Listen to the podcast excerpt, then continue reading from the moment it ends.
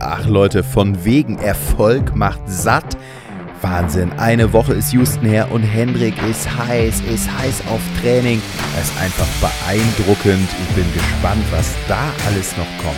Dafür, dass eigentlich Pause angesagt ist, geht es schon richtig turbulent weiter. Unser Geheimtreffen in Köln ist heute Thema, aber auch schon, wie es weitergeht. Sevilla lockt und der matschige Crosslauf in Kenia steht auch schon wieder näher bevor als beliebt ist. Dazu die Schneewalze, das Laufbandtraining und, und, und alles bei Einer rennt, einer hinterher, euer Laufpodcast.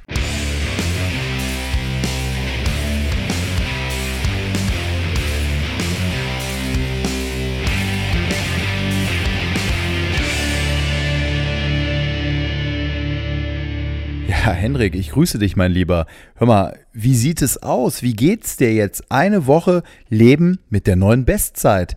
Also, wie, wie läuft es mental und körperlich? Hast du es verarbeitet? Ja, mir geht es tatsächlich schon sehr, sehr gut für den aktuellen Zeitpunkt. Ich habe die Woche auch sehr genossen. Das ist ja immer viel, viel einfacher, wenn du mit einem positiven Erlebnis in so eine Pause gehst. Die ist ja auch nicht allzu lang, ne? keine zwei Wochen dauert die bei mir.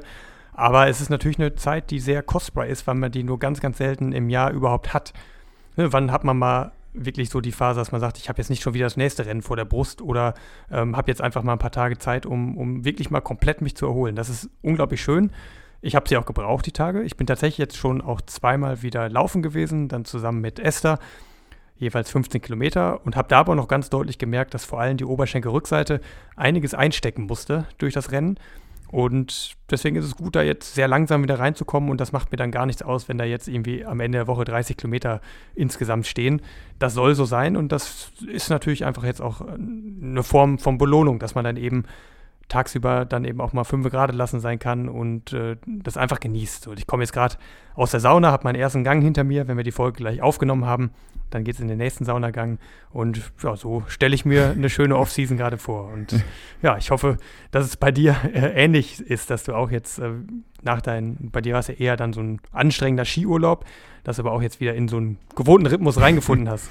Ja, das ja, der, der Skiurlaub, der war unglaublich anstrengend, äh, dieses ganze Essen zu verarbeiten und diese, diese ganzen tollen Eindrücke zu verarbeiten. Das war brutal, ich sag's euch. Äh, übrigens, ganz kurz nur, vielleicht kennt ihr das, ich, ich habe selber immer so ein komisches Gefühl, bei jedem Satz stoße ich mit meiner Zunge an die Zähne und schreie fast auf. Ich habe mir heute Nacht, ich habe bei meinen Eltern geschlafen, weil ich gestern Abend auf so einer Party war von so einem alten Kumpel, habe dann im Kinderzimmer bei meinen Eltern gepennt und ich weiß jetzt nicht, äh, woran es dann genau lag. Ich habe mir derart auf die Zunge gebissen im Schlaf. Ja. Also ob ich da jetzt irgendwie an was, an was Leckeres äh, zurück nach Österreich irgendwie gedacht habe, oh, ich beiß jetzt hier in den Apfelstrudel oder äh, ich weiß es nicht, oder ob ich irgendwie im, im Schlaf gekämpft habe. Auf jeden Fall habe ich mir echt so ein Stück von der Zunge rausgebissen. Äh, völlig verrückt. Und jetzt das beim Sprechen Gier, ist es Gier. immer so die pure, äh, wirklich ganz, ganz, ganz komisch. Naja, so viel, so viel dazu, zu meiner äh, Traumanekdote, Zungenbeißanekdote. Also mir geht es gut. Ich hatte eine sehr stressige Arbeitswoche. Es war viel los, äh, angefangen von den ganzen Anti-AfD-Demos über das Schneechaos. Äh, zum Abschluss durfte ich mir noch ein paar Yachten bei der Boot in Düsseldorf anschauen. Also da war einiges äh, geboten und zwischendurch habe ich natürlich auch trainiert. Aber ich frage mich und wir fragen uns natürlich alle, Wer hat dir so gratuliert? Was war vielleicht die, ja, ich sag einfach mal, die äh, aufregendste Nachricht, die, die du bekommen hast? Wie hat dein Umfeld, deine Familie, Esther, was hat sie dir für einen Kuchen gebacken? Was ist jetzt alles so passiert? Was, ich, was ist auf dich eingebrasselt in dieser Woche in Hannover? Ja, das ist schon angedeutet und auch völlig recht. Das war schon auch ein überwältigendes Feedback, was jetzt einfach kam und wirklich unheimlich zahllose, wirklich unglaublich freundliche Nachrichten. Das war toll, gerade auch hier in Hannover merkt man eben, dass man auch natürlich medial sehr präsent ist und die Leute einen auch oft erkennen dann, wenn man hier im Training unterwegs ist. Und gerade hier in der Community in, in meiner Stadt war wirklich unglaublich viel los. Und natürlich im allerengsten Kreis vorneweg. Esther war wirklich auch super happy natürlich mit der ganzen Sache, hat das auch begleitet. Ich habe mir dann erzählen lassen, wie alle miteinander dann während des Livestreams telefoniert haben die da Anteil genommen haben. Und ja, war wohl natürlich auch sehr spannend. Natürlich, auch für mich auf der Strecke war es spannend und für die Zuschauer natürlich umso mehr die Nachrichten waren toll. Ich bin immer noch dabei äh, zu antworten, habe aber noch einen weiten Weg vor mir, bis ich da wie ich jedem auch äh, antworten kann. Aber das ist immer schon auch den, der Anspruch, der bei mir noch da ist und das werde ich auch machen. Aber habe mich nach wie vor über jede Nachricht auch super gefreut und echt toll. Auch medial äh, kam es, glaube ich, sehr gut rüber. Und es wurde einfach gewertschätzt und das ist natürlich immer schön, wenn du einfach viel Arbeit investierst, am Ende dass es dann gut ausgeht und, und dann eben die Leute auch äh, einfach sich darüber freuen und, und vielleicht man den einen oder anderen auch motivieren kann. Wir haben ja eben im Vorgespräch da auch schon mal drüber gesprochen. Wir haben jetzt ja tatsächlich beide relativ viele Nachrichten auch bekommen von Leuten, die Laufbahntraining jetzt deutlich mehr einbauen wollen. Und das war ja bei mir jetzt ein Schlüssel. Ja, absolut. Ein, ein Schlüssel zu dieser 207 steckte ganz definitiv im Laufbahntraining drin. Und das ist ja eben für mich oder ich denke auch, da spreche ich auch für dich, der schönste Ansporn, den man haben kann, wenn man vielleicht eine gewisse Vorbildrolle einnehmen kann oder auch zeigen kann, Sachen, die eigentlich so gar nicht als attraktiv gelten, sind super und können was bewirken und es lohnt sich, das zu tun. Und dann ähm, machen das die Leute auch und merken vielleicht selber, okay, das hat, hat bei mir auch gut getan. Dafür sind wir ja eben auch in gewisser Weise teilweise auch von öffentlichen Geldern finanziert als Profisportler, um eben genau so eine Rolle einzunehmen. Und deswegen ist ja auch ein Grund, warum ich hier den Podcast mache, ne? um einfach die Leute daran teilhaben zu lassen und vielleicht einfach zu zeigen, was funktioniert, was funktioniert vielleicht nicht. Ne? Ich lebe ja da immer auch sehr am Limit. Ähm, und es gibt ja auch bestimmte Sachen, die auch mal Definitiv. durchaus schief gehen können.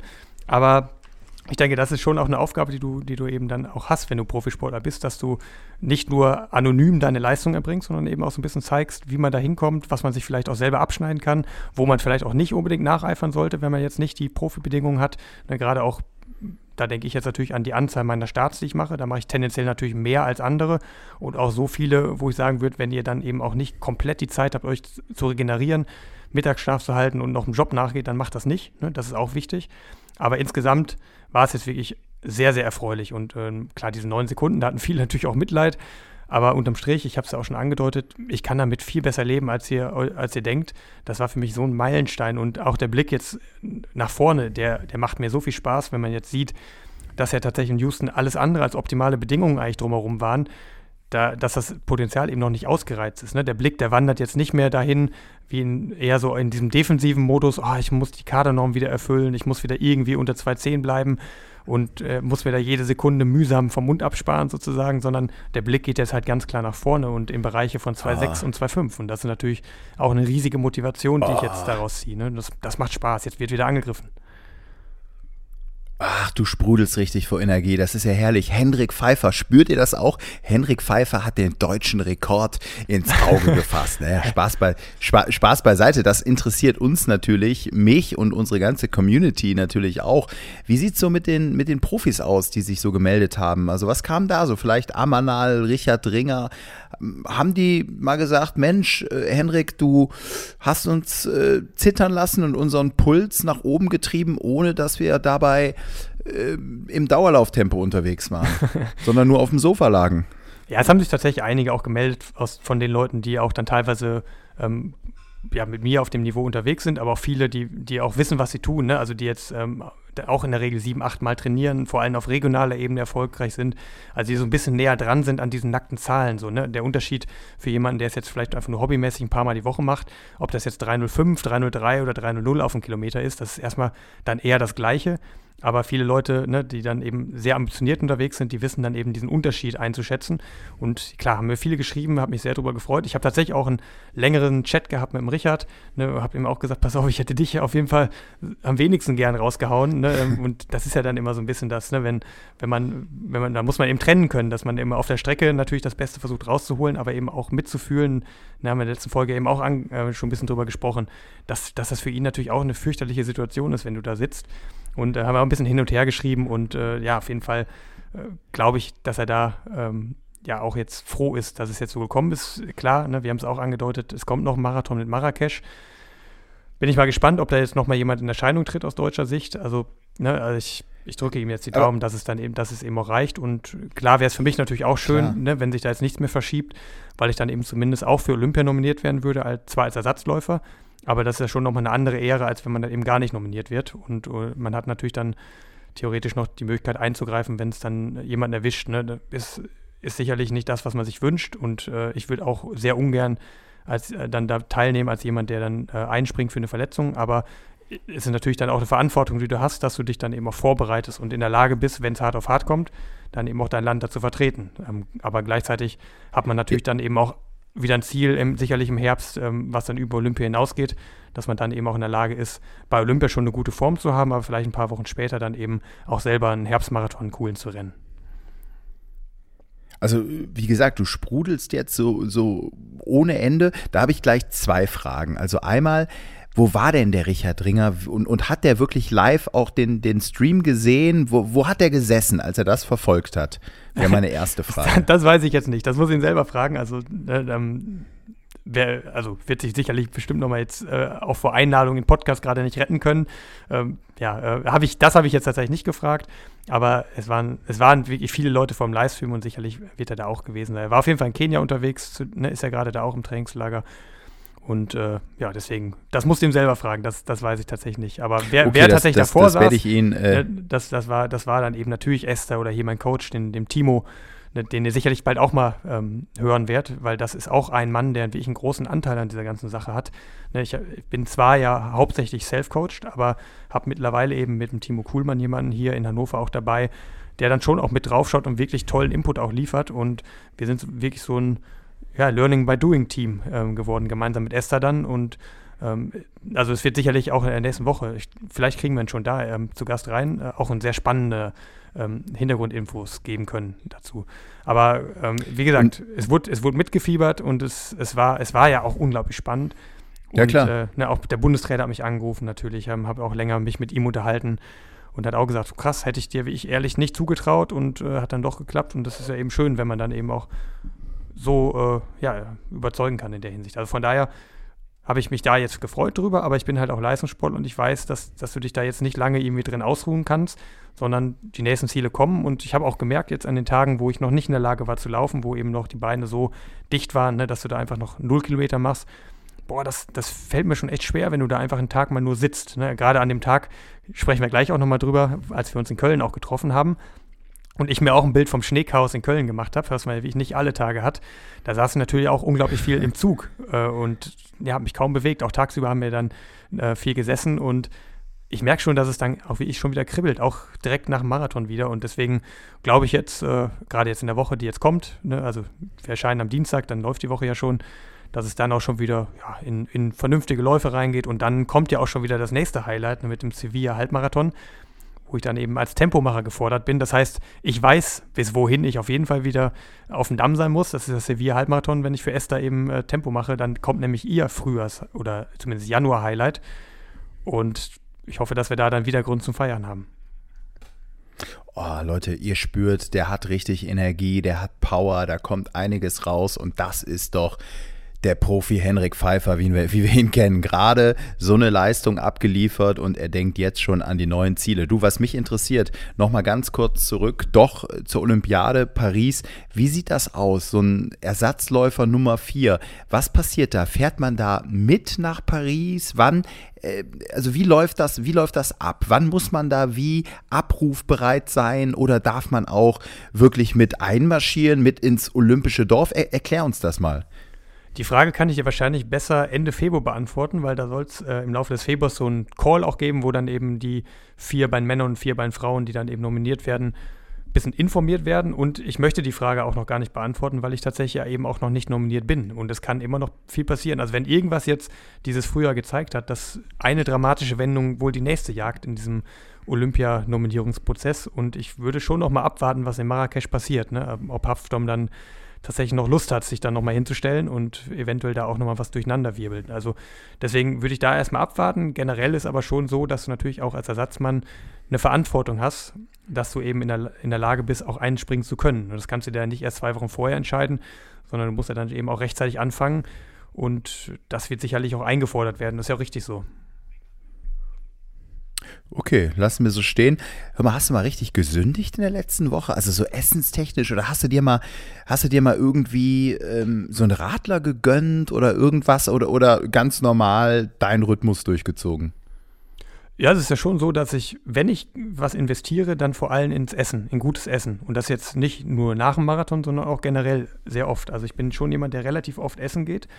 Einfach auch, weil das für mich eine ganz entscheidende Wirkung hat, auch mental. Ne? Wenn ich weiß, morgen ist dieses fürchterliche Killerprogramm auf, auf dem Programm, du weißt aber, abends gehen wir dann hier zu unserem tollen Griechen essen oder zu, zur Pizzeria, zu Bestia Vera, die in Hannover hier so mein Stammrestaurant äh, ist, dann ist das schon aber was anderes. So, ne? Also du musst schon auch ein paar mentale Tricks bei dir selber einsetzen. Deswegen würde ich schon sagen, dass ich jemand bin, der gutes Essen das ganze Jahr über gerne hat.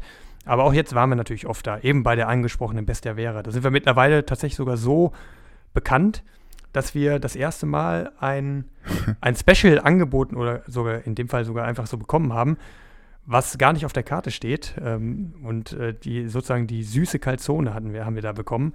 Und das scheint wohl so die große Ehre zu sein. Wenn du da wirklich als echter mm. Stammkunde erkannt wirst, dann, dann scheinen die dir die süße Calzone anzubieten. Ähm, und in den Genuss sind wir tatsächlich jetzt auch gekommen. Und äh, ja, das war ein, ein kulinarisches Highlight jetzt. Aber äh, wie gesagt, Kaffee mm. trinken und so einen Kuchen essen, da sind wir immer auch auch Form dabei und ich finde, das gehört eben auch dazu, ähm, um erfolgreich zu sein. Ne? Es, gibt, es gibt natürlich Beispiele von, von Leuten, die erfolgreich sind, die sich wirklich runterhungern. Ich verfolge das so nicht, sondern ich bin jemand, der auch sehr stark mit Belohnung arbeitet. Ne? Und das ist eine Sache, die auch jetzt in der, in der Houston-Vorbereitung bei mir schon eine Rolle gespielt hat und mir auch sehr geholfen hat. Ich dachte jetzt irgendwie so die Houston Pizza, die Marathon Pizza, vielleicht eine Pizza mit Tortellini drauf oder so. Kannst ja mal drüber nachdenken, äh, weil wir, ich, ich weiß, du magst Tortellini ja eigentlich. Wir lassen das Thema. Äh, du hast es gerade, ja, du hast es, du hast es gerade angesprochen. Äh, Schneechaos, das war ja der absolute Hammer, ne? Also bei, bei dir war ja gar nichts in Hannover, hier in Köln. Wir sind ja versunken. Also es liegt jetzt gerade Sonntag immer noch eine geschlossene Schneedecke. Also ich sag schon, äh, Sankt Kölle am Arlberg lässt grüßen und dann dieses Kaiserwetter. Gestern blauer Himmel, Sonne, minus sechs Grad. Mann, oh Mann. Also das war der, das war der absolute Wahnsinn. Bei euch wirklich so gut wie nichts, ne? Hannover hat kein, ja, keine Flocke abbekommen, oder? Ja, wirklich gar nichts gewesen. Das war schon lustig. Ich habe mich dann ja in die ICE gesetzt, Richtung Köln, unter anderem um dich zu treffen. Und je näher wir Köln kamen, desto mehr kam dann eben auch Schnee, desto mehr ist auch natürlich die Verspätung angestiegen des, des Zuges. Aber es, es war dann ja wie ich so, als ich da angekommen bin in Köln, dass du bis zum Knöchel und teilweise noch ein bisschen mehr sogar, dann Schnee hattest. Und das habe ich in Köln noch nie erlebt. Also das ist vielleicht, ne, wenn er aus Süddeutschland kommt und hier zuhört, ist es vielleicht euer Alltag, aber in Köln am Rhein, das ist schon verdammt selten gewesen. Und äh, ja, war auf jeden Fall schon was Besonderes. Und da habe ich dann auch gesagt, boah, zum Glück muss ich jetzt heute auch nicht laufen. Und äh, ja, konnte dann den Schnee auch wie ich ein bisschen äh, mehr noch genießen. Weil sonst würde ich schon sagen, ist Schnee eher lästig, wenn du wirklich im Training bist. Es ist natürlich teilweise auch sehr schön, aber ich verbinde das immer eher mit Arbeit und noch vorsichtiger sein und nicht ausrutschen und eher auch langsamer laufen, als ich es normal könnte. So, deswegen ja, war das jetzt das perfekte Timing auch für, für, das, Schnee, für das Schneechaos in Anführungsstrichen. Und für dich war es sicherlich auch ein gefundenes Fressen als, als Journalist, war, war das sicherlich das Highlight schlechthin. Ja, das ist natürlich, das ist natürlich, das ist natürlich immer toll, wenn solche Extremwettersituationen in Anführungszeichen, ohne das jetzt werten zu wollen, äh, da kann man, also das macht mir halt auch richtig Spaß, dann da wirklich in Action unterwegs zu sein, an der Front sozusagen, an der Schneefront im wahrsten Sinne. Aber nur noch mal ganz kurz, das passt ja eigentlich perfekt zu diesem Laufbahnthema, ne, was du auch äh, in den letzten Wochen da permanent hattest und äh, deine Intervalle. Ich meine, das ist ja eigentlich genau eine Zeit, bevor man sich draußen die Haxen bricht und da äh, irgendwie äh, wegschlittert und sich das Kreuzband beim Laufen reißt, gehe ich besser aufs Laufband und mache meine Intervalle dann zumindest da. Ne? Das äh, passte ja jetzt irgendwie auch. Ja, war grade. cool, weil das jetzt tatsächlich mhm. ja auch eine sehr zentrale Rolle gespielt hat. Und ich würde wie ich so weit gehen und sagen, das war ein Schlüssel in dieser 207 dass ich das Laufbahntraining Krass. Nicht, nicht mehr gefürchtet habe, sondern einfach gesagt habe, das ist jetzt ein Baustein, den ich nehmen will und von dem ich auch profitieren kann. Und das darfst du nicht unterschätzen.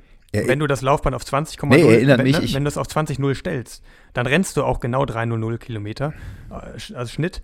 Und wenn du draußen unterwegs bist, ne, da den kleinen Hügel hast, da den Gegenwind und, äh, weiß ich, da eine rutschige Pfütze, dann ist der Kilometer halt wieder 304, dann ist der nächste aber wieder ein bisschen schneller, weil der Rückenwind hast, dann ist er 258. Das sind minimale Unterschiede ich insgesamt, aber ich wollte ja mein Training entwickeln und das heißt, ich wollte die, ich habe so getan, ne, ich habe es auch schon mal, glaube ich, gesagt, äh, ich habe so getan, als wäre mein Marathontempo 300 und nicht 303. Und dementsprechend habe ich trainiert und am Ende war mein Marathontempo plötzlich auch 300. So, und das war so ein bisschen das, was ich auf dem Laufband eben perfekt machen konnte und was ich eben draußen vielleicht nicht so gut getroffen hätte. Ähm, und es hat einfach Stark, super ich, funktioniert. Ich, ja, ich, ich glaube auch einfach, äh, ich weiß, du bist kein Riesenfan. Ich fand ihn immer irgendwie super. Jan Ulrich, der hat damals erzählt, ja, ich äh, trainiere hier im Keller auf der Rolle von einer weißen Wand. Irgendwie fahre ich sieben Stunden. Das gibt mir die mentale Härte. Darauf will ich hinaus für so eine Bergetappe. Das habe ich natürlich immer irgendwie im Hinterkopf gehabt, dass ich einfach bei dir dachte, hey, der ist alleine vorne weggestiefelt. Du hattest ja eben nicht diese Gruppe, die auf 3-0 das Tempo Kilometer pro Kilometer irgendwie gelaufen ist, dass dir das eben auch mental diese Härte gebracht hat, das Laufbahntraining, um sowas durchzuhalten und auch von vorne zu laufen. Kann das auch sein? Ja, das würde ich schon sagen. Also auch wenn wir ein bisschen in, das haben wir auch ja auch versprochen, dass wir heute nochmal so ein bisschen in die Analyse reingehen, auch der Splits, die, die ich da so durchgelaufen bin. Ähm, und vor allem natürlich die Art und Weise. Also ich glaube schon, dass es mir definitiv leichter gefallen ist, das Rennen von der Spitze wegzurennen und halt zu akzeptieren, dass keiner von den Afrikanern in dem Feld Tempo machen wollte und sich alle wirklich so gnadenlos im Windschatten versteckt haben, ne, dass ich wirklich einfach durchgehend alleine im Wind war. Ich glaube, dass mir das tatsächlich eher gelungen ist, weil ich hier im Training Ähnliches gemacht habe. Ne? Also wenn du da auf dem Laufband stehst, dann musst du schon auch den Kopf mal ausschalten können. Und das habe ich ja auch teilweise gemacht. Ich wurde ja immer gefragt, warum hast du denn ein Handtuch auf der Anzeige liegen? Und da habe ich eben gesagt, Mental Health, habe ich geantwortet, so, ne? weil das dir hilft, ne? wenn du da wie ich jeden, jeden zehn, das Laufband zeigt in meinem Fall 100 Meter an, wenn du jeden 100 Meter Schritt selber mitverfolgen musst und dich wieder danach sehnst, wann springt es jetzt wieder um, das dauert dann wieder 18 Sekunden, bis, bis, bis die nächsten 100 Meter zurückgelegt sind, da wirst du verrückt. Mhm. Habe ich abgedeckt und dann, kriegst, ne, dann kriegst du das schon schneller, also besser hin ja, mental. Da gibst du, das ist eben eine der Bewältigungsstrategien, die man da haben kann. Und äh, gerade okay. auch die, die Einheit in der Halle, ne, wo du dann eben auch fürchterliche Anzahl von Runden hast. So 100 Runden, das kann einen schon mal einschüchtern. Ja, klar. So, äh, macht dich definitiv mental härter. Ist auch ganz spannend. Ähm, das, genau das Thema wurde nämlich in dem äh, Pro Running News Podcast auch diskutiert. Den, den haben wir euch ja auch verlinkt. Ne? Das ist vor kurzem auch erschienen. Ähm, da, da, war der Matt Fox unter anderem, der ja auch den bei Sweat Elite ähm, sehr, also internationale Seite sehr sehr viel Content immer produziert und auch einen Podcast eben betreibt. Und da haben die eben genau darüber gesprochen. Die haben mich gefragt, ähm, wie hast du trainiert? Wie hast du das hinbekommen, auch mit den vielen Marathons jetzt in kurzer Zeit? da habe ich denen so eine relativ ausführliche Sprachnachricht geschickt und da haben die dann tatsächlich auch eine Folge zugemacht, wo die dann eben das ein bisschen aufgedröselt haben. Und das habe ich mir auch angehört und habe gedacht, ja, ihr habt auch recht. So, das war sicherlich auch ein Baustein, die mentale Härte sich da anzueignen. Und das hat mir gerade in dem Rennen eben sehr geholfen. Ne? Gerade in Houston sind das eben auch sehr lange Geraden. Und wenn der Wind von vorne kommt, dann kommt er eben auch mal zehn Minuten am Stück nur von vorne und du siehst den Horizont und da, da ist es definitiv hilfreich, wenn du in der Lage bist, eben auch lange alleine auf dem Laufband zu rennen. Also das hat, das hat mir wirklich sehr geholfen und äh, ja, hast, hast du recht. Und was mich eben jetzt sehr freut, ist, dass andere da eben auch Motivation gefunden haben und wie, wie gesagt, die vielen Nachrichten, die wir dazu bekommen haben, äh, zeigen das eben, dass, sie dem zumindest mal eine Chance geben, ne? auch wenn es vielleicht dann nicht für jeden was ist. Will ich auch. Also ich werde das jetzt auch in der nächsten Woche mal ausprobieren, definitiv. Bevor jetzt der Schnee, der wird jetzt wegschmelzen. Es wird jetzt wahnsinnig warm. Also ich glaube, Mittwoch irgendwie in Köln 14 Grad gemeldet. Also bevor ich dann durch diese nasse Suppe laufe, stelle ich mich vielleicht auch mal aufs Laufband und teste mal so eine Intervalleinheit ein. Äh, an, nicht ein. Also ich stelle dann das Laufband definitiv nicht ein auf einen 3-Minuten-Schnitt, so viel kann ich sagen. Aber ich nochmal ganz kurz zurück zum Schnee ich bin natürlich durch den Schnee gelaufen und musste das einfach irgendwie genießen. Das war ja der absolute Knaller. Also alle, die irgendwie so in diesem Mittelstreifen von Deutschland leben, die haben das ja mitbekommen. Klar, die Wetterfrösche, die kündigen mittlerweile immer sehr, ja, ich sag mal, man, man kündigt es immer heftig an, lieber zu heftig die Ankündigung, als dass nachher irgendwie äh, dann doch mehr passiert und, und es heißt, hey, ihr hättet doch auch mal warnen können. Insofern wird jetzt immer ordentlich gewarnt geplant und das war ja dann auch im Vorfeld bekannt, die Schneewalze und dann kam sie und ja, was soll ich sagen? Also Köln hat echt 15 Zentimeter abbekommen. Und ich war dann tagsüber unterwegs als Reporter, Schaltenreporter fürs Frühstücksfernsehen unter anderem und äh, abends auch die, die überregionalen Magazine bei, bei Pro7 Sat 1. Und dann bin ich sehr spät wieder hier gewesen, nur irgendwie drei Stunden gepennt und konnte dann nicht anders. Ich musste raus. Ich habe mir die Schuhe angezogen. Übrigens, die, die Cross-Schuhe, die hatte ich bis jetzt, weil, weil wann laufe ich mal hier so, so richtig Cross? Äh, die hatte ich mir extra für diesen Silvester-Crosslauf da in Gummersbach vor zwei Jahren schon gekauft und die waren perfekt bei dem Wetter. Und dann bin ich los und durch dieses Winter Wonderland Köln also das war sagenhaft, wenn du dann überall in den Parks äh, abends um 10, um 11 Uhr die Leute rodeln ja. siehst. Die Schnee, äh, wirklich Dutzende Schneemänner, der Dom strahlt und dann alles so schön hell und die Stadt natürlich endlich mal sauber, Köln schneeweiß. Also der absolute Knaller. Also das fand ich so super. Ich stehe ja eh auf Schnee und das war, also für mich war das ein richtig äh, glücklicher erweiterter Abendspaziergang. Ich bin so ein bisschen gejoggt, habe natürlich auch gemerkt, also schnelles Laufen geht gar nicht. Äh, ja, man, man, konnte halt, ich, ich, bin irgendwas zwischen 5er und 6er Schnitt die ganze Zeit hin und her gependelt, hatte mein Handy dabei, bisschen angehalten und mal nette Fotos gemacht. So, das war so eine, ja, so ein richtig schöner nächtlicher Sightseeing-Lauf durch Köln. Also das war so mein Highlight der Woche übrigens, muss ich, muss ich gestehen. Und dann hat sich ja jetzt auch der Schnee gehalten. Also es war schon, war schon toll. Also die schönen Seiten des Winters. ja, ja, einen schönen Tag hatten wir das, auch in Köln äh, gehabt. Wir hatten, wir hatten einen schönen Tag in Köln. Also du, das war der, das war der Donnerstag, stimmt's? Genau. Ja, der Donnerstag war es. Ja, ich meine, wir können, wir können ja mal drüber sprechen. Also Henrik ist nach Köln gekommen und der Zug hatte natürlich Verspätung. Ja, und wir hatten was, was Besonderes vor. Wir hatten so ein, so ein für uns besonderes Treffen, kann man sagen. Ja, wir haben uns getroffen mit einer waschechten, in einer waschechten Startup-Bude sozusagen. Also ich bin seit ein paar Wochen. Das war's mit, wirklich. Mit dem, mit dem Team da in Kontakt. Äh, die, äh, die heißen Feels Like und stellen Produkte für Sportler her. Ähm, dabei geht es vor allem um, um drei Produkte: ein Sportgel, eine, eine Anwendung als Wundbalsam und ein Mundspray äh, für den beschleunigten Schlaf. Und fand ich grundsätzlich jetzt erstmal eine Sache, ne, ähm, von der man relativ viele Fragen bekommt. Also gerade wenn, ne, wenn ihr euch jetzt in mich hineinversetzt äh, und gerade bei Instagram, Social Media, kriege ich immer sehr, sehr viele interessante Sachen, äh, von denen sehr viele Sachen eben oft auf den ersten Blick nicht besonders spannend sind, ähm, auf, ähm, teilweise dann eben erst auch auf den zweiten Blick und von denen aber einige dann, wie ich doch auch eine Relevanz haben, dass ich sie als, als Sportler einsetzen kann. Und Feels Like hat tatsächlich diese Hürden genommen und ich habe mich da eben dann intensiver mit den Produkten auseinandergesetzt, habe mir da ähm, ein Testset äh, zuschicken lassen und hatte dann eben mal so einen Zeitraum, ne, du, du hast es auch bekommen, wo wir dann eben über mehrere ja, Wochen hinweg das, das, mhm. das, mal ausprobieren konnten. Und dann war es eben so weit, ne, also ich habe gesagt, das war top, hat wirklich gut funktioniert. Wir gehen gleich noch gerne noch mal im Detail darauf ein, was das überhaupt bringt und, und wie man das anwendet. Aber es hat mich halt wirklich überzeugt.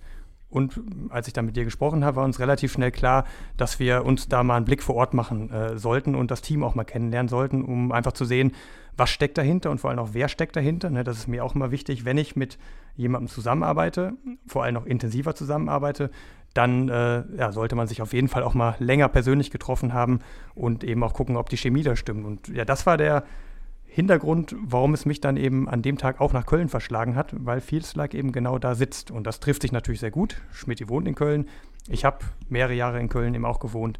Und deswegen war das natürlich auch ein gelungener Anlass, dann eben nochmal, nicht nur, dass wir uns auch nochmal wiedersehen, äh, persönlich, das ist ja auch im Moment viel zu selten der Fall, aber auch nochmal schön wieder so ein bisschen alte Vibes ne, in die Heimat zurückkommen, äh, nach, nach Köln. Äh, das, das, das hatte dann eben auch seinen Charme, wenn dann eben auch mal alles verschneit war. Aber der Hauptgrund war natürlich dann, wie ich das, das Team da kennenzulernen und was soll ich sagen? Es war, es war wirklich sehr, sehr spannend. Ne? Ähm, auch was, was da dann am Ende hintersteckt für eine Geschichte und wie Leute dann in dem Bereich, ne, wenn sie ein Produkt auf den Markt bringen, was in einer, in einer Branche ist, die ja schon recht umkämpft ist. Ne? Also so Sportgels, ne? auch, auch Wundbehandlung, da gibt es da schon viele Akteure und das ist natürlich auch eine gehörige Portion Mut, wenn du sagst, ich habe aber hier nochmal was, was nochmal besser ist als alles, was, was, es, was es schon gibt. Und ich habe auch die Möglichkeit, das eben so groß zu machen, dass es sich dann eben auch durchsetzt. Und das war, war wirklich cool, sich diese Geschichte von, äh, von den, äh, vom Team da anzuhören.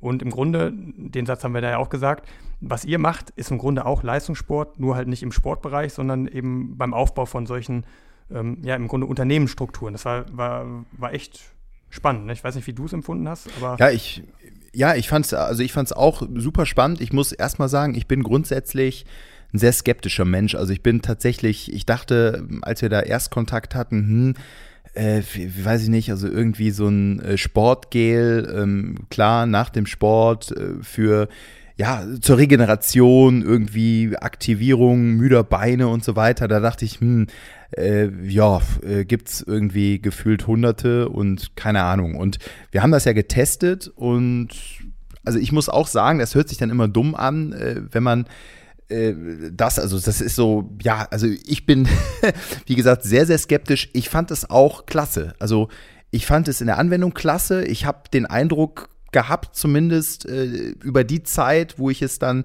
getestet habe, benutzt habe, dass es mir echt was gebracht hat, also in puncto Regeneration. Und ich war dann auch überrascht bei unserem Treffen und als wir die Jungs da jetzt persönlich kennengelernt haben, wie weit verbreitet die dann doch schon äh, in der Sportwelt sind, also in welchen Profisportarten die überall drin stecken? Und wie groß im Prinzip sie, also eigentlich wie so ein Hidden, also Hidden Champion ist der falsche Begriff, aber sie sind schon äh, wirklich im Profisport angekommen und anerkannt und die Art und Weise, wie sie das gemacht haben, eben diesen Weg über die Physiotherapie, ähm, hat mir dann letztendlich ähm, auch das Gefühl vermittelt, hey, ja, also das, das ist ein seriöse, das, das ist eine seriöse Marke, ein seriöser Anbieter und anscheinend können sich so viele Physiotherapeuten, Profisportler auch nicht irren. Also ähm, ja, das Zeug muss auch irgendwie gut sein. Also was, so warum ich überhaupt dem, der ganzen Sache eine Chance gegeben habe, war tatsächlich dieses Argument, dass es sich auch sehr gut als Gel ein, äh, eignet, was bei Physiotherapie eingesetzt werden kann und da tatsächlich den Sachen, die bisher bekannt sind, deutlich überlegen ist. Also Sportgel, ne, einreiben die Beine, müde Muskulatur, damit es wieder ein bisschen mehr durchblutet wird, ist eine Sache, die hat man jetzt schon sehr oft gehört. So, ne? Und in dem Fall war es aber dann eben darüber hinaus so, dass die Zusammensetzung dieses Sportgels so ist, dass es halt perfekt geeignet ist für ein Physio. Und das habe ich natürlich dann selber auch sehr intensiv ausprobiert, nicht nur mit Esther, ne, mit, mit der ich schon also wir machen das ja oft gegenseitig auch, weil wir beide wissen, wie man massiert. Wir haben es ja so oft schon in Anführungsstrichen äh, über uns ergehen lassen, ne, dass, dass, wir, dass wir mittlerweile wahrscheinlich ähnlich gut sind wie zumindest ein durchschnittlicher Physio. Ähm, gibt da natürlich ganz andere Koryphäen, aber ähm, habe das eben auch dann schon ein paar Mal jetzt in der Anwendung beim Physiotherapeuten mitgebracht und ihm mal gesagt, pass auf, probier mal. Ähm, guck mal, ähm, wie das im Vergleich ist zu dem Gel, was, was oder Massageöl, was ja auch, auch verwendet wird, was du hier hast. Und es war wirklich so, dass sehr oft jetzt eben gesagt wurde, Alter, das ist richtig geil. So, ne? Und das war da am Ende auch für mich äh, so, ein, so, ein, Augenöffner und ähm, das hat, hat, mir wirklich sehr gefallen. Und es ist eine Sache, wenn, wenn du dann die Behandlung hinter dir hast, fühlst du dich nach einer Physiotherapie ja schon eh oft ganz gut. Es sei denn, ne, es ist eine kenianische Physiotherapie, dann brauchst du erstmal noch ein paar Stunden, bis du wieder klarkommst auf die Schmerzen. Aber insgesamt ist es ja schon so, dass es eher was Erfrischendes ist. Ne? Und dieses Sportgel er unterstützt das natürlich immer ganz massiv.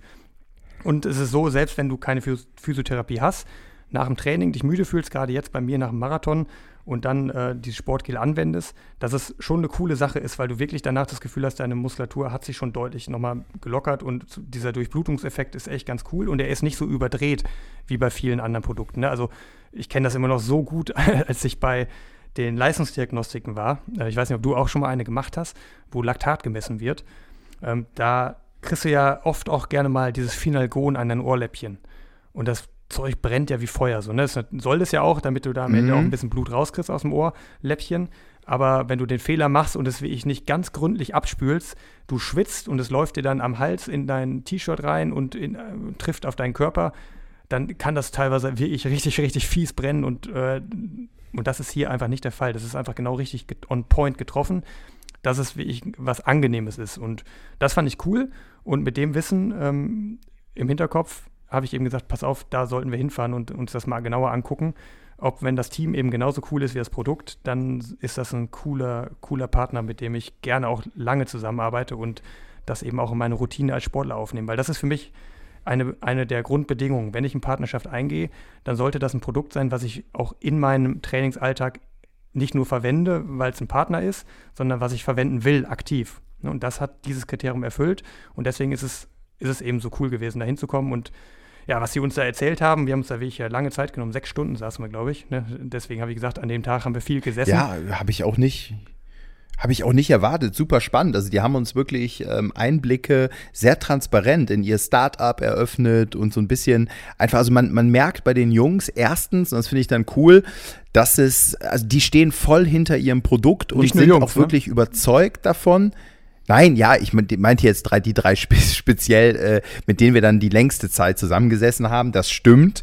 Äh, die Jungs und Mädels, die äh, Damen und Herren der äh, Feels Like äh, Familie da in Köln-Ehrenfeld, die stehen einfach voll hinter ihrem Produkt. Das hat man gemerkt und die brennen dafür und die sind echt überzeugt und das, äh, ja, das, das hat man gespürt und ich würde einfach sagen, wir, ähm, ja, werden da ja in den nächsten Wochen dann auch mal jemanden am besten einladen. Die, also die, die können am besten dann einfach nochmal erzählen, oder? Das, ja, äh, definitiv. Also was, wir, wir, lassen euch da ein bisschen mal teilhaben, das, wie das wir das auch selber einbauen in den, in den Trainingsalltag. Gerade auch bei mir jetzt in Kenia wieder spannend sein. Insbesondere auch diesen, dieses Wundbalsam, was ich jetzt gerade schon öfter mal hatte, weil bei mir manchmal die Achillessehne aufscheuert. Das ist der Klassiker. Also wenn ich irgendwo eine blutige Stelle habe, ist das in der Regel die Achilles.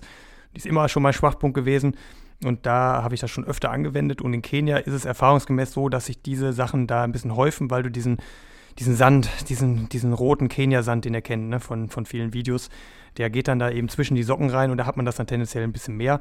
Ähm, da bin ich auch gespannt, wie sich das dann in diesem Kenia-Praxistest äh, nochmal bewährt.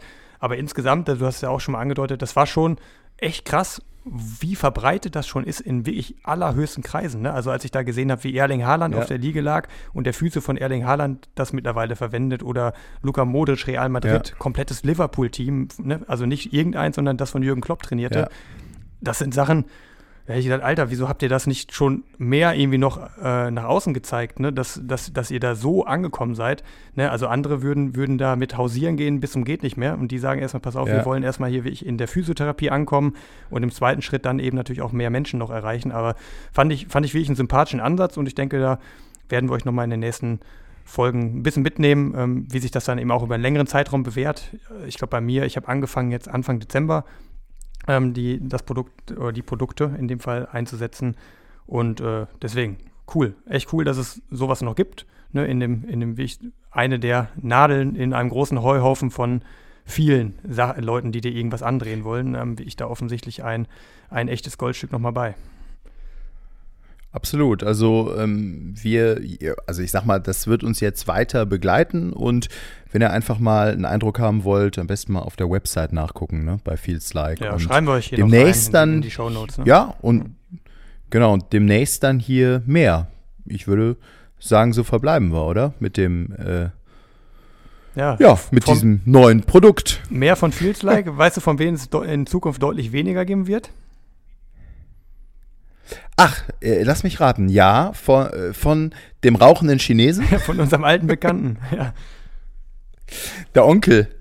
Onkelchen, ihr erinnert euch, ich äh, weiß nicht mehr genau, welche Folge wir darüber mal gesprochen haben, aber du hast ihn ja damals ausgegraben irgendwo ja, in, den, in, den, Tiefen des Internets. Das ist der, äh, der chinesische Onkel Chen, der kettenrauchend gerne seine Marathons der, absolviert. Der Kettenraucher. Genau. Und der ist wieder in Erscheinung getreten, hat eigentlich das gemacht, was er seit, seit Jahren schon macht, nämlich kettenrauchend Marathon zu laufen. Rauchen. Nur diesmal, ja, ja ist ja. er wahrscheinlich im falschen Land unterwegs mit, mit China. Ne? Ähm, China ist jetzt eher auf dem Weg, nicht gerade die toleranteste Demokratie der Welt zu werden. Und jetzt ist es soweit gekommen, dass er Probleme bekommen hat. Hast du es gelesen? Er wurde disqualifiziert so, so ist es doch, oder? Ja, er ist beim Xiamen, ich weiß nicht, ob ich es richtig ausgesprochen habe, Marathon in China gerannt. Das ist einer der bedeutendsten Marathons, die es in China gibt. Und war auch wieder unter den Umständen auch verdammt schnell unterwegs. Ne? Drei Stunden 33 äh, hat er hat das absolviert. Ja, ja wieder dreieinhalb Stunden. Mhm. Ne? Also weit weg von irgendwelchen Elite-Läufern. Aber die Presse hat natürlich mehr über ihn berichtet, weil er nachträglich disqualifiziert worden ist ne, Fotos aufgetaucht, wie er, wie er eben, wie er das so macht, wie, ne, wie mit, mit, mit, seinen Zigaretten unterwegs gewesen ist. Er hat aber die Rechnung dann ohne die chinesische Regierung gemacht, die jetzt auf dem Standpunkt steht, dass unzivilisiertes Verhalten nicht mehr geduldet wird im Rahmen von Laufveranstaltungen und deswegen knallhart mit einer Disqualifikation geahndet wird. So, und was fällt unter unzivilisierten Verhalten? Finde ich auch eine. Ja, Rauchen. Find, find, find Rauchen auch, während des Marathons. Finde ich aber eine spannende Auflistung. Ne? Alles in einer Reihe. Rauchen, schon ganz schlimm. Das Zertrampeln von Blumenbeeten und Grünflächen ist auch, auch sehr, sehr schlimm. Oh.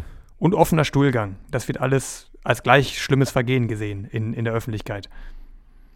Aber jetzt muss ich sagen, mit dem Rauchen, also ähm, ich bin jetzt natürlich nicht äh, dafür, das Rauchen, also soll, sollte jeder selber entscheiden.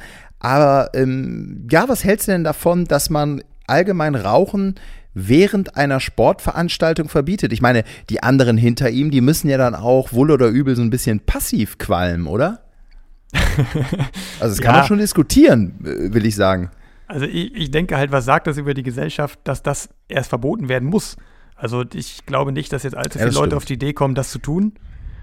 Aber ja, man kann natürlich jetzt auch im, im, Startbereich vom Berlin-Marathon gerne auch die Nichtrauchenschilder aufstellen. Also wenn das nötig ist, dann, dann wäre ich dafür demnächst dann Heroin spritzen während dem drei Minuten Tempo mit Hendrik Pfeiffer. Nein, so weit kommen wir, so weit kommen wir nicht.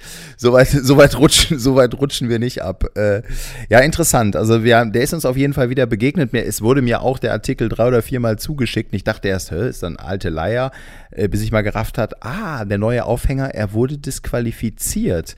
Aber das Schöne ist, er läuft noch. Er läuft noch und anscheinend raucht er auch noch, nur Jetzt, äh, ja, darf er halt, also jetzt ist er halt disqualifiziert, der.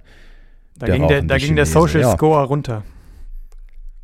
Absolut. Du, was mich ein bisschen, ja, ich will jetzt nicht sagen erschreckt hat, aber ich bin ja Silvester in einer, in einer guten, sehr guten Form gewesen. Danach war ich dann im, also die Woche nach meinem Silvesterlauf habe ich schon noch was gemacht läuferisch. Ich bin locker gelaufen, wirklich nur 5 Minuten Schnitt, einfach ja so ein paar lockere hm, Läufchen irgendwie absolviert und fühlte mich so lala, sag ich mal. Und ich war schon voll fokussiert auf Skifahren und hatte mega Bock und habe mich ja so gefreut und es war auch einfach toll. Also ich war ja in Obertauern und bin für mich persönlich nochmal so auf ein anderes Level. Also ich habe jetzt schon oft gesagt, 2019 angefangen und bin dann ein paar Mal jetzt im Skiurlaub gewesen und auch mittlerweile die Sicherheit bekommen, dass ich so alles runterfahren kann. Und jetzt war für mich nochmal so Next Level. Also ich habe noch mehr Sicherheit bekommen und äh, dass, dass man einfach auf so einer Skipiste ja an, antizipieren kann, wie die anderen so fahren. Natürlich gibt es da keine hundertprozentige Sicherheit, aber ich fühlte mich irgendwie ach, richtig gut und äh, es macht immer mehr Spaß und es war super. So, ich bin nicht gelaufen. Wir hatten das ja auch in unserer Folge, dass ich gesagt habe, komm, ich nehme jetzt mal echt die Beine hoch und mache mal hier eine, eine Woche easy und esse lecker und habe auch ein Weinchen getrunken. Ich habe es da alkoholtechnisch nicht überzogen. Also ich habe abends äh, ein, zwei, drei Gläser Wein getrunken, aber das war es dann auch. Hab schon sehr viel gegessen. Ja, und dann war die Woche Skiurlaub vorbei und ich habe hier wieder angefangen mit meinen Läufchen und wollte wieder in die alte Routine rein und habe dann echt gemerkt, so, puh, äh, irre, wie schnell man dann auch wieder raus ist und die Form irgendwie gefühlt wieder weg ist. Also ja, ein Fünfer-Schnitt fiel mir schwer. Ich habe dann mal zwischendurch versucht, wieder so kleinere Intervalle einzubauen. Da war ich auch ganz schön am Keuchen. Also ich würde sagen, ich weiß, du bist kein großer Freund von, von äh, Pulsfrequenzen äh, und so weiter oder beziehungsweise Pulswerten und, und da, aber einfach nur mal als Referenzwert zum Vergleich hatte ich jetzt zehn Schläge mehr als, also bei gleichbleibendem hm. Tempo als noch vor drei Wochen. Also ganz konkret hatte ich jetzt am Wochenende, gestern, habe ich so eine schöne kleine Intervalleinheit gemacht. Hatte ich ähm, bei einem Schnitt von knapp unter vier Minuten, hatte ich vor drei Wochen so einen Puls von 100 Anfang in den 60ern, 163, 64, hatte jetzt ich einen Puls von 174. Ja, gut, so. das ist hoch. Ja. ja. Ne? Ich würde mich und, davon äh, erstmal nicht aus dem Konzept da, bringen lassen. Also das ist ja ganz normal. Nee, ne? Jeder nee. kennt es ja. Also auch ich werde es jetzt wieder haben wenn ich jetzt aus dieser kurzen Saisonpause rauskomme, ist es trotzdem was anderes, wenn du wieder losläufst, vernünftig, also im normalen Tempo. Ne? Aktuell, ich laufe ja schon wieder ein bisschen, aber natürlich jetzt eher im Esther-Tempo als in meinem Tempo. Und dann wirst du einen Unterschied immer merken. Und es sind dann immer so ein paar Tage, wo du denkst, boah, jetzt ist das aber schon wieder richtig schnell und irgendwie nicht so fluffig. Drei, vier Tage brauchst du, dann ist es wieder normal. Außer du hast jetzt wieder ja. einen sehr langen Ausfall. Also würde ich mich jetzt gar nicht mit stressen. Die zehn Schläge sind dann halt eben das, was, was der Körper abgebaut hat.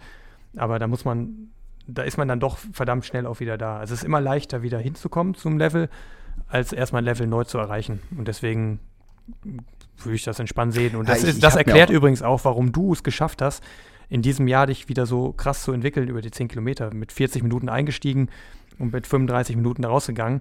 Ich glaube, wenn du noch nie da gewesen wärst, wärst du nicht unbedingt so weit gekommen.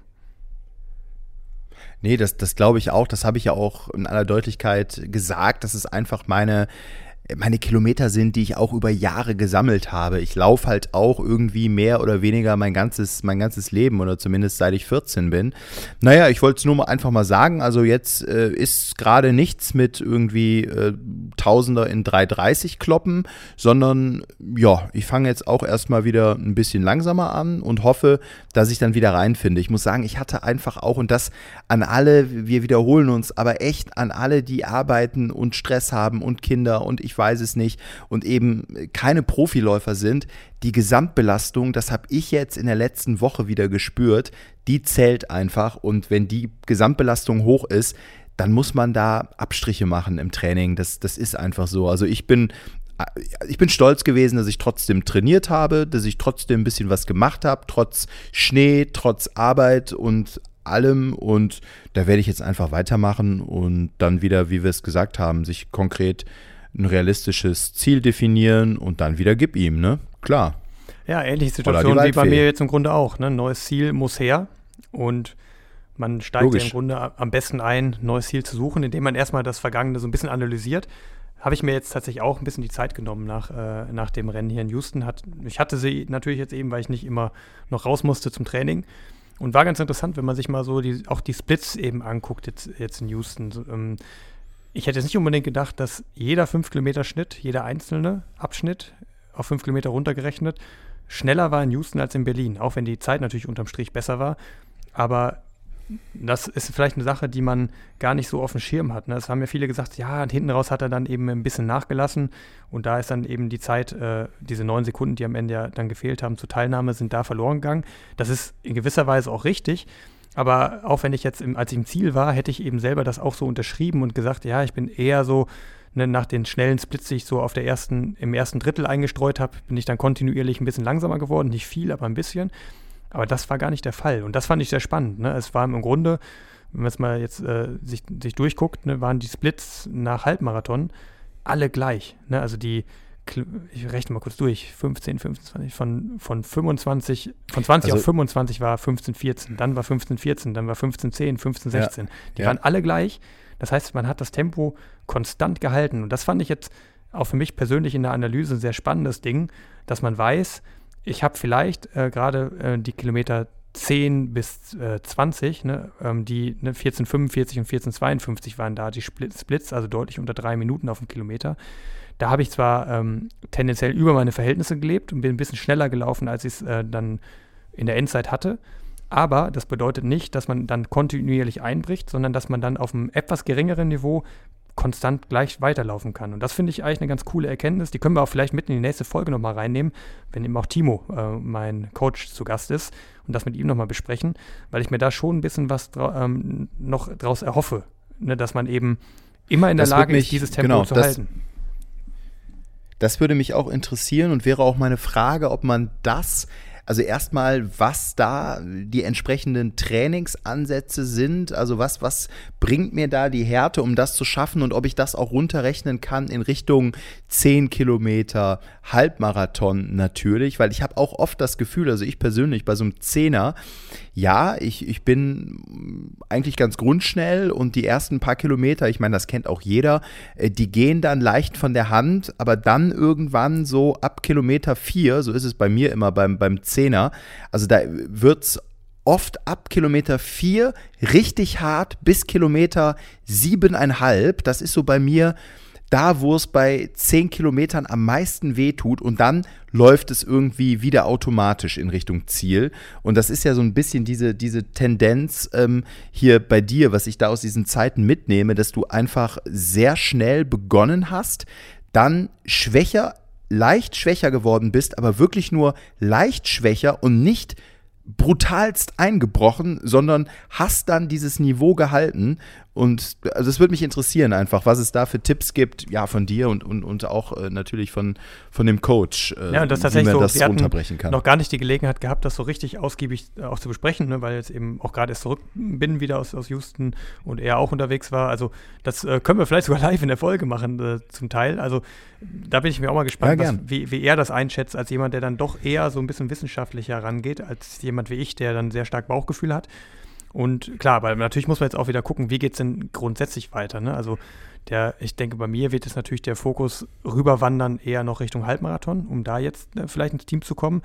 Problem ist, das wird im Grunde kein dort einfacher, in das Olympiateam zu kommen, wie auch ins EM-Team zu kommen. Also ungefähr gleich schwierig, auch wenn es ein paar Plätze mehr gibt. Es gibt, glaube ich, sechs Plätze, wenn das jetzt noch der aktuelle Stand ist für, für die EM. Das Problem ist, es kommen aber noch mal viele Leute, die auch eher auf 10.000 spezialisiert sind, noch von unten dazu. Das heißt, das wird ein komplett wahnsinniges äh, Battle werden, wer da unter, in diese sechs äh, Halbmarathon-Spots kommt. Und auch da würde ich mal wieder die Prognose wagen, dass dir da die 61,40, die du brauchst als Norm, am Ende wahrscheinlich nicht reichen wird, um unter den schnellsten sechs zu sein.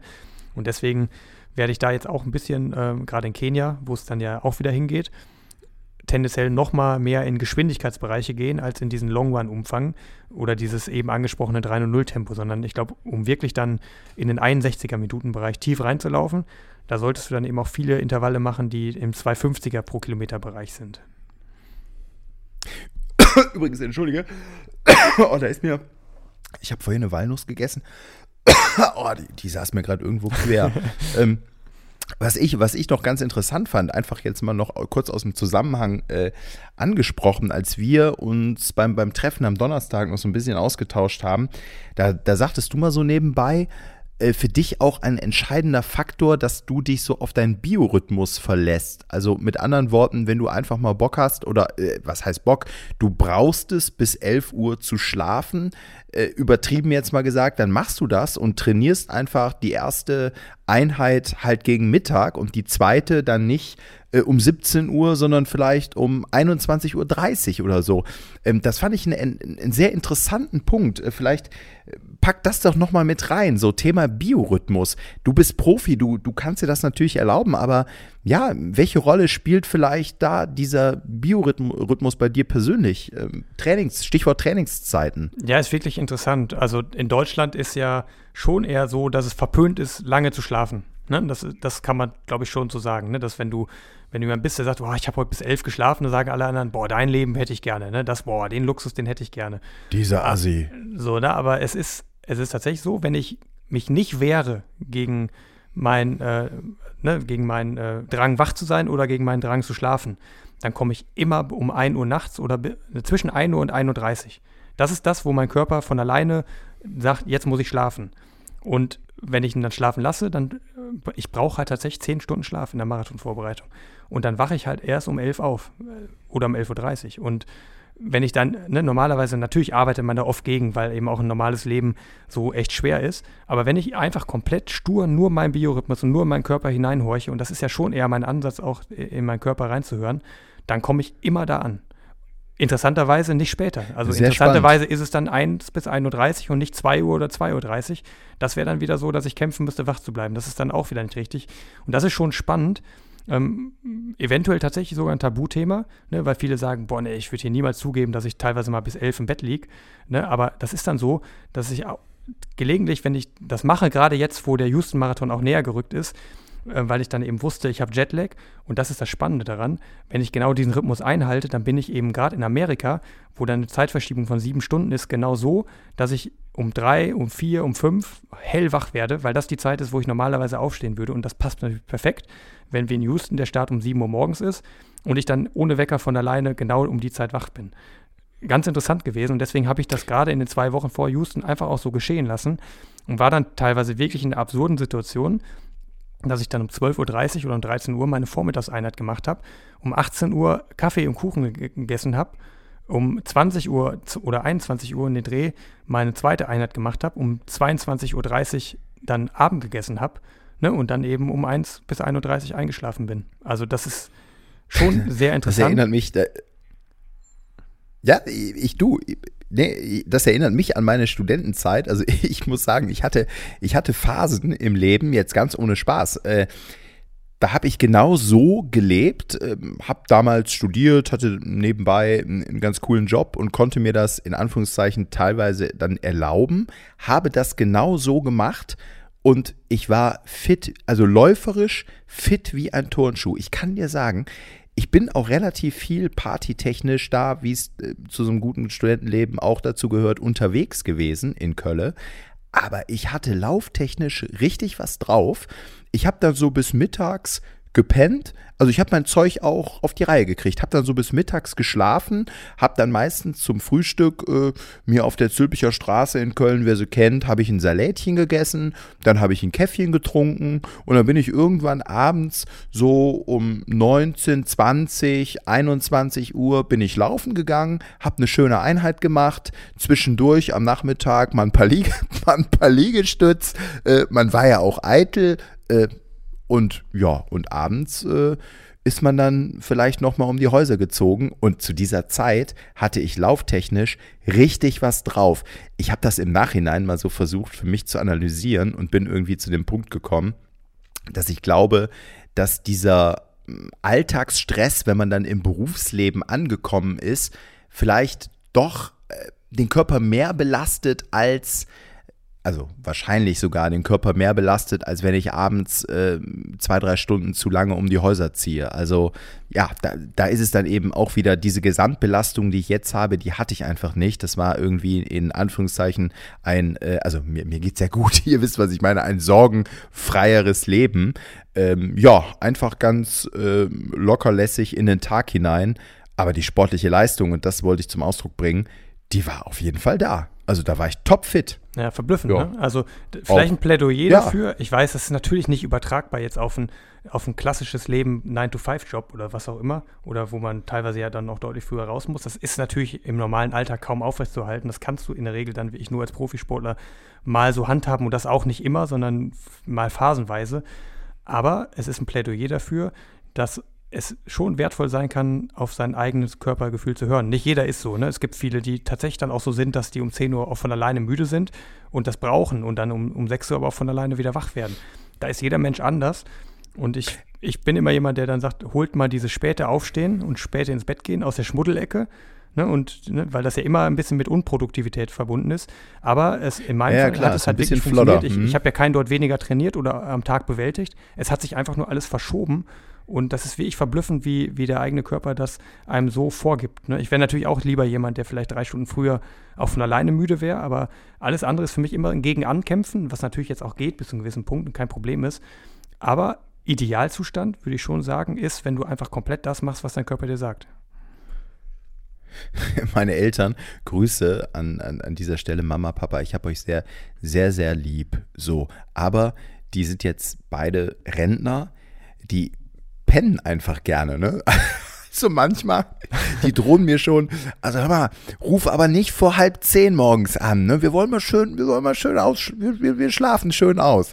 Ja klar, ich meine, mein Papa, der, der ist, ist sein Leben lang früh aufgestanden und jetzt genießt er das abends, da guckt er noch irgendwie äh, irgendeine politische Talkshow oder liest irgendwas und äh, ja, futtert noch nebenbei eine Kleinigkeit, war auch spät beim Sport, er ist ja leidenschaftlicher Tischtennisspieler, hör mal, nichts, also äh, es dreht sich alles um Tischtennis. Also wenn einer mal Lust hat und hier zuhört und Tischtennis fanatisch ist oder äh, meint, ähm, er will Tischtennis fanatisch werden, ich gebe gerne den Kontakt weiter. Also mein Papa, der zockt jetzt viermal die Woche Tischtennis ja, also er trainiert nicht nur, er, er zieht auch Spiele durch, er ist da total ähm, dabei und oft trainiert er dann auch spät und klar, dann ist der Körper noch irgendwie voller Adrenalin und der Puls ist oben und dann dauert es auch, bis man zur Ruhe kommt und dann geht er dementsprechend spät ins Bett und pennt halt auch aus, ne? Kann er sich erlauben. Also, ja, meine, meine Eltern, die Flodders.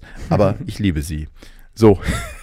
aber äh, ja, aber ich fand diesen Ansatz von dir einfach irre interessant, weil ich glaube, dass das wenige, ich meine, in Kenia wird es jetzt nicht klappen, ne? da haben wir auch drüber gesprochen. Also die Kenianer, Na, äh, die Trainingsgruppe, willst, die werden ja. dir Genau, die werden dir einen Vogel zeigen. Mittags um 12 die erste Einheit. Ja, weißt ja, du, was, das, weißt, das was mir gerade auch bewusst wird? Dass ich wir nehmen ja heute am Sonntag auf, dass ich in weniger als 14 Tagen schon wieder am Start stehe in Kenia bei diesem Matschcross. Und das ist ja auch. Wahnsinn, wo wir jetzt Ja. schon. Das ist ja, Ja. das fällt ja tatsächlich jetzt Ja, in die Phase rein bis zu unserer nächsten Folge. Also es ist bis, wenn die nächste Folge erscheint, ist das schon passiert.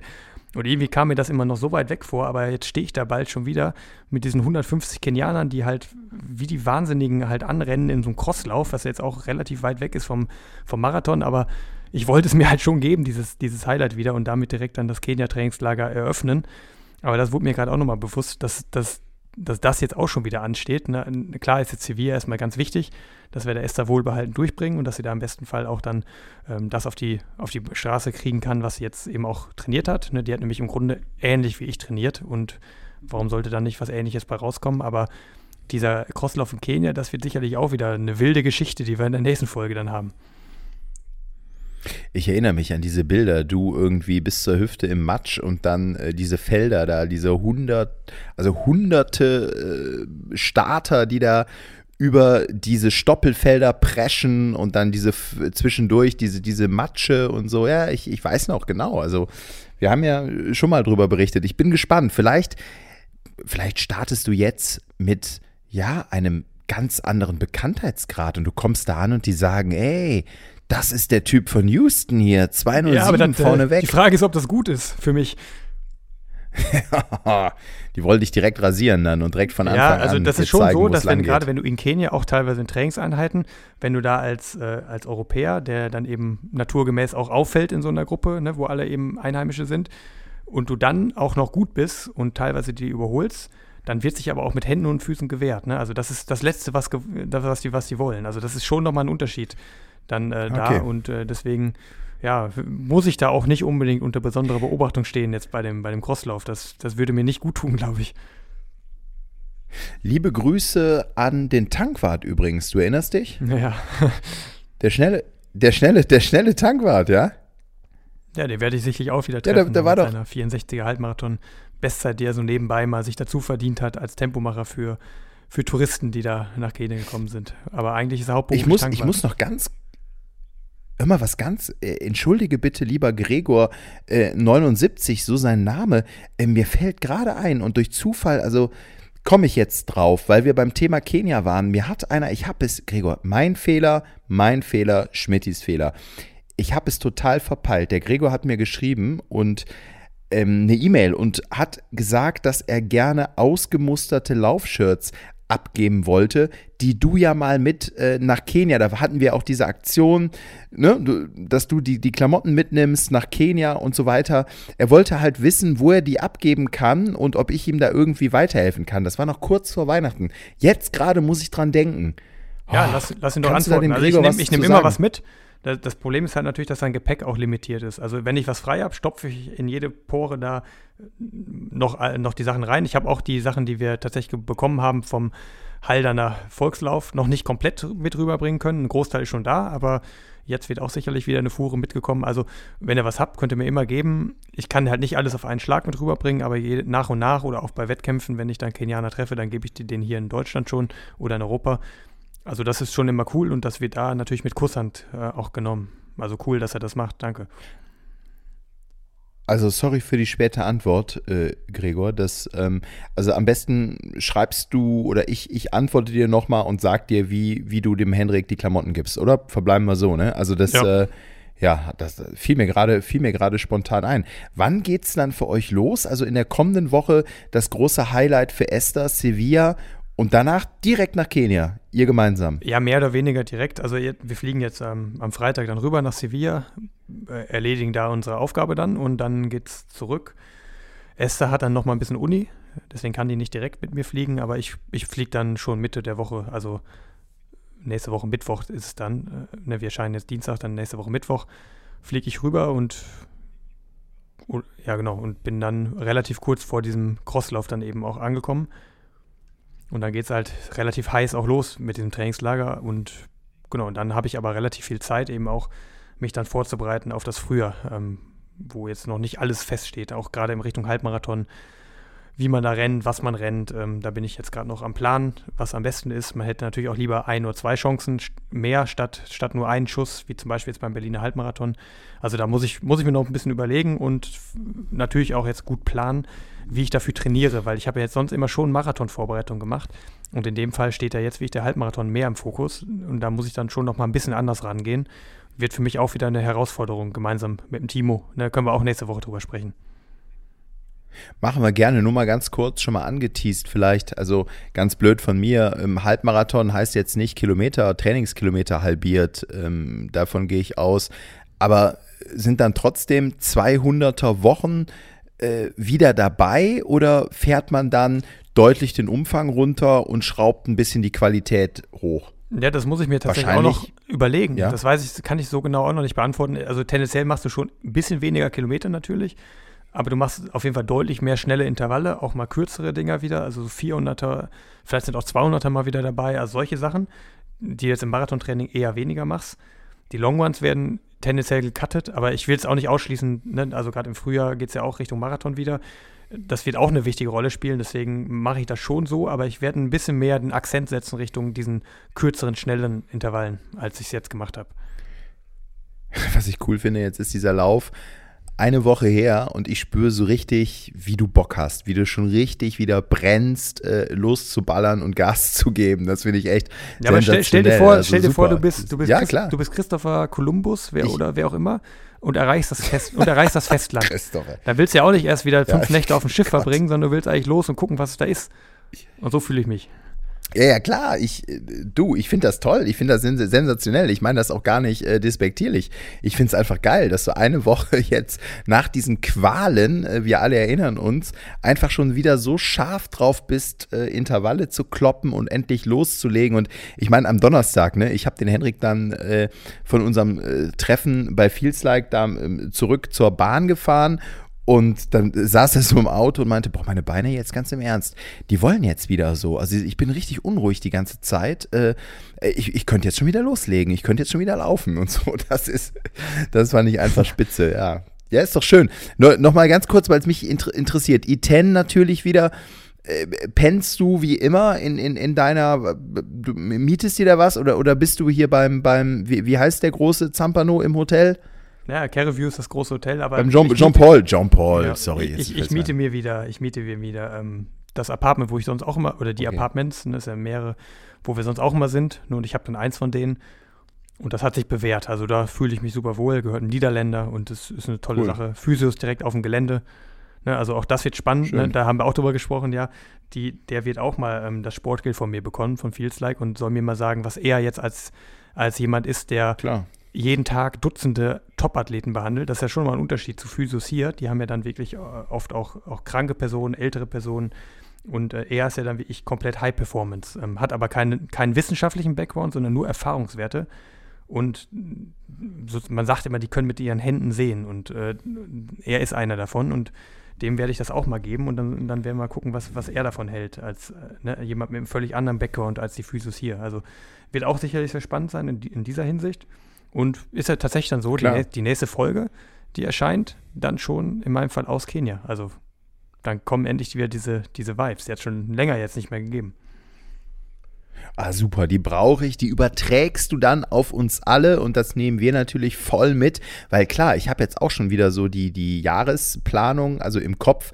Ähm, jeder kennt das. Bei, bei, mir war jetzt der Skiurlaub so ein Highlight nach Silvester. Das habe ich auch irgendwie bewusst so gesetzt, dass ich nicht direkt nach Silvester irgendwie einfach in so ein Loch falle und denke, oh, ja, und was kommt jetzt so? Also ich meine jetzt gar nicht nur sportlich, sondern so allgemein. Und da wusste ich, boah, geil, Skiurlaub. Und jetzt nach dem Skiurlaub dauert es jetzt natürlich sehr, sehr lange, bis irgendwie mein nächster Urlaub ansteht. Gedanklich habe ich jetzt noch Karneval vor der Brust, übrigens sehr früh. Äh, jeder Jack, der weiß, am 8. Februar ist Weiberfastnacht. Ähm, ja, und äh, da, da denke ich jetzt, ich meine, ich muss Karneval arbeiten, ganz normal. Wenn, dann werde ich auch nur was am Wochenende machen und so. So ein bisschen Jack bin ich ja schon. Das habt ihr ja mitbekommen. Also da, da habe ich auch Bock drauf. Aber ich, ich denke natürlich jetzt schon wieder so in Richtung Frühjahr. Und das finde ich dann toll, wenn du mich mit so einen schönen, äh, mit den schönen Geschichten aus Kenia dann weiter motivierst. Vielleicht in Richtung Leverkusen äh, Straßenlauf, dass ich dann ja einfach, einfach äh, im Training bleibe, dranbleibe und, und weitermache in Richtung Frühjahr, wenn es dann wieder wärmer wird und, und, und. Das geht ja jetzt schnell, ne? Also der, wenn der Januar geschafft ist, dann der Februar, der fliegt einfach so durch und dann haben wir schon wieder März. Also ja, ratzi fatzi laufen wir wieder in kurzen Hosen. Wäre es vielleicht, ähm, ja, oder? Träumchen. Ja, so also ich freue mich, da freue ich mich auch drüber, Träumchen. dass jetzt mal ein bisschen Sonne wieder kommt. War schon echt auch nicht einfach. War eine echte Herausforderung, jetzt so lange Zeit dann eben auch den Winter zu machen. Aber natürlich bin ich mir auch bewusst, ne, dass das, das ist ja für den Großteil unserer Hörer der normale Alltag. Ne? Also da finde ich es immer ein bisschen schwach, sich dann da als Sportler zu sozusagen so ein bisschen zu echauffieren, dass man da jetzt mal ein, eine Marathonvorbereitung äh, absolviert hat bei den Bedingungen.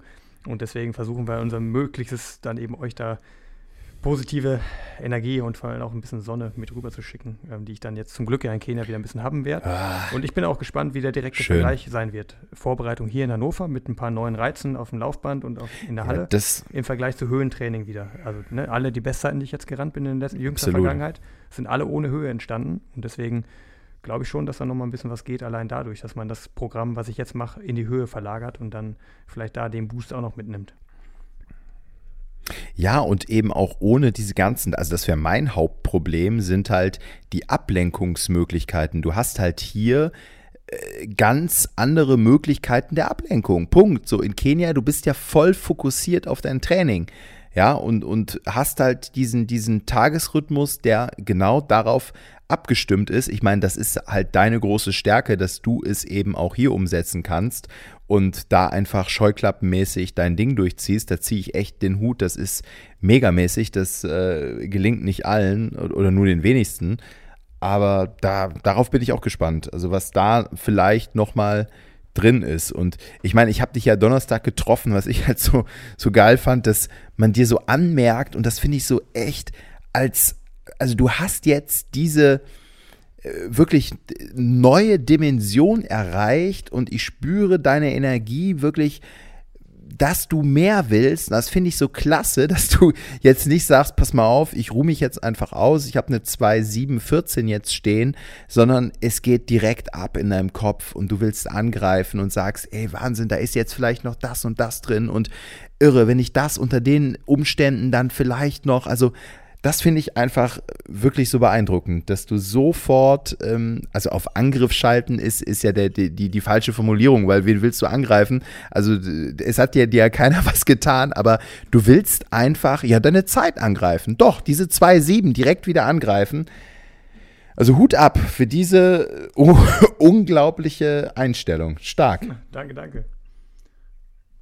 Ja. Dann ja, gehe ich jetzt aber nochmal in die Sauna. ich, ich habe meinen zweiten Gang noch vor mir. Ja. Da freue ich mich auch schon drauf. Und wir hören uns dann das nächste Mal Absolut. aus Kenia.